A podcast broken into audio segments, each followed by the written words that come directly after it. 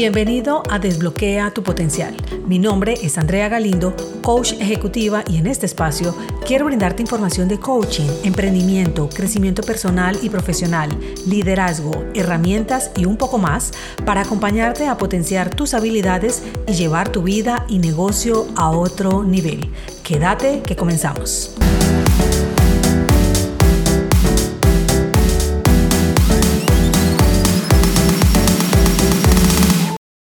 ¿Cuántas veces has llegado a un sitio donde van a impartir un curso, una reunión, algún evento donde hayan asientos distribuidos en filas y normalmente buscas ubicarte en un sitio diferente a la primera?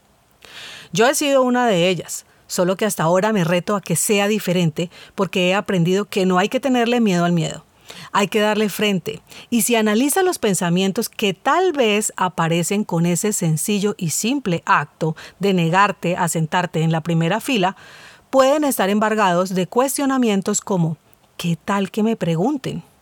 ¿Qué tal que me pidan salir y haga el ridículo? Y algunas otras más. Hacer este acto tal vez ni siquiera ya lo pienses.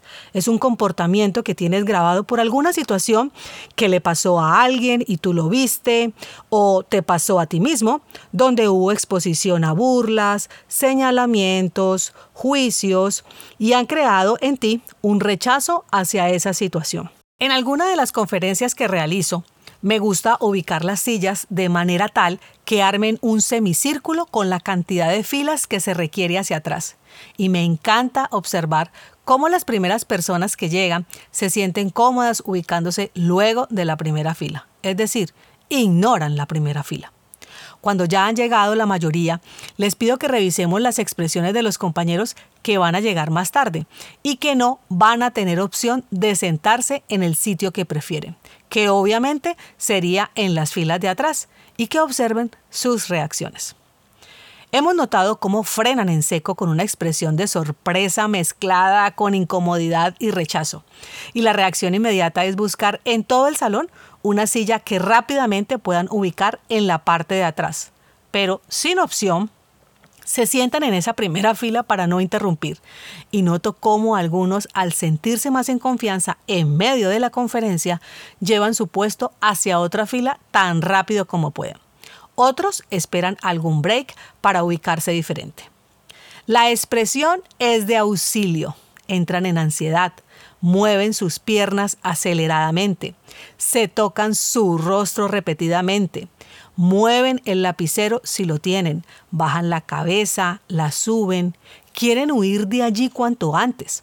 Se ha desatado su piloto automático y no son conscientes de todo lo que están transitando su mente, emociones y su cuerpo para poder gestionarlo. Simplemente se sienten inseguros y por supuesto quieren salir de allí rápido hacia esa zona cómoda donde se sienten tranquilos. Y así funciona nuestro cerebro. Y si no tomas conciencia de una manera responsable, seguirás realizando este acto una y otra vez sin detenerte a analizar qué es lo que realmente pudiera pasar esta vez, si te ubicas en esa primera fila.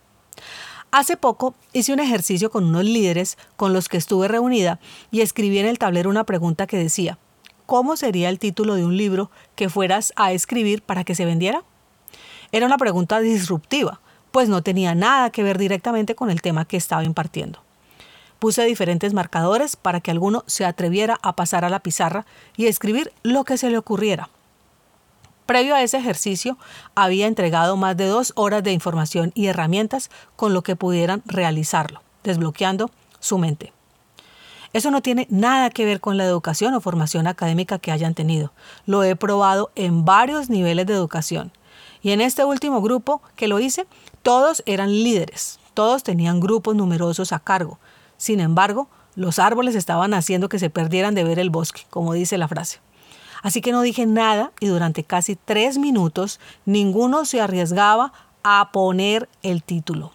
Entonces les dije, cada uno debe poner al menos uno y aquí voy a esperar pacientemente hasta que todos pasen.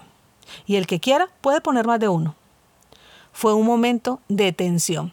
Revisaba cómo se miraban entre ellos, cómo algunos se tocaban la cabeza, cómo otros se sonrojaban de solo pensar de tener que hacerlo.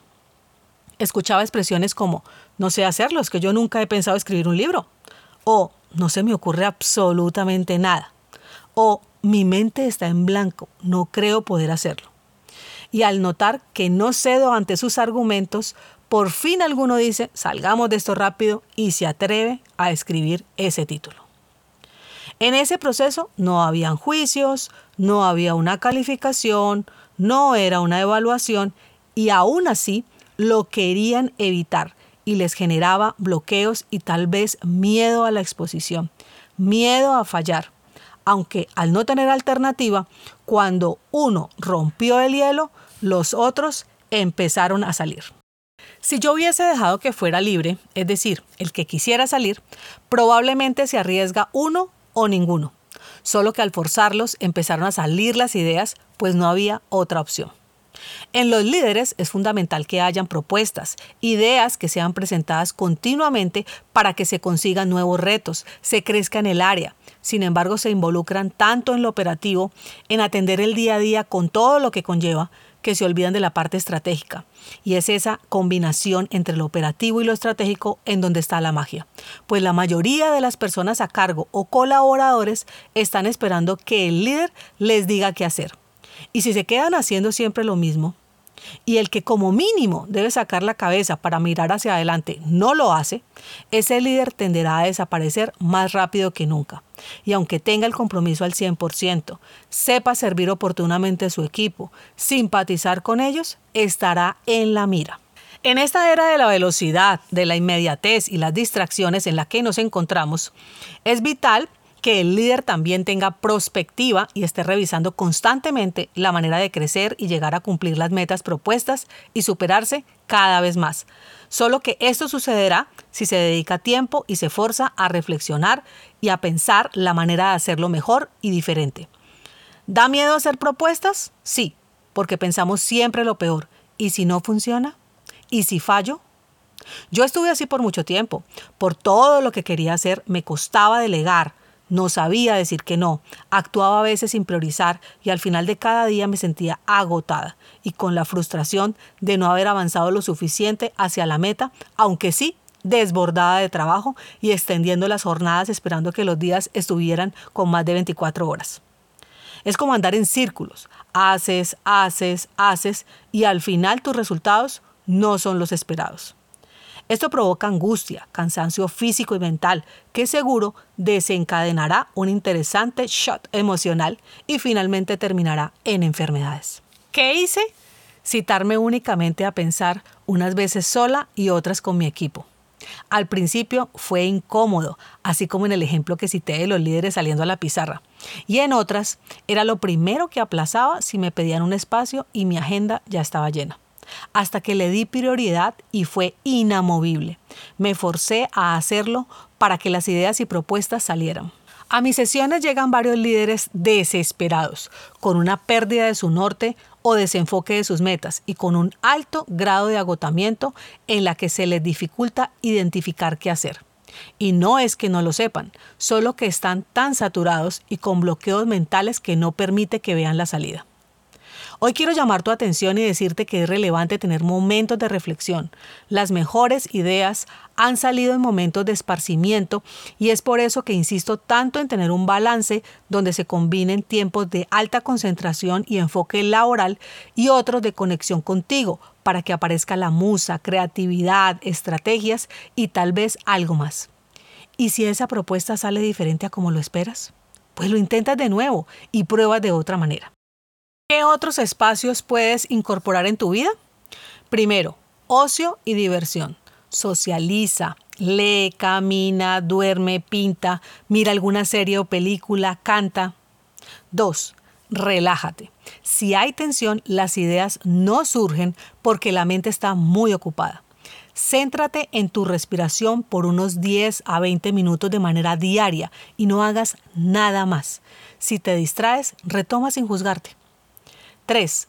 Dale la bienvenida a los errores. Vuelve a ser niño en ese aspecto. Ellos no tienen miedo a equivocarse. Cómprate un juego de mesa y comparte con amigos y familiares algo que no domines y donde puedas fallar. 4. Saca provecho en el caos. Cuando tengas dificultades, para y revisa las opciones que tienes. Toma un poco de aquí y de allí y crea algo nuevo. Quinto, hazte preguntas abiertas. Escribe las respuestas que te lleguen sin cuestionar su veracidad y deja fluir tu imaginación. Estos espacios deben estar en tu agenda para que los tengas presentes y dale la relevancia como a cualquier otra actividad.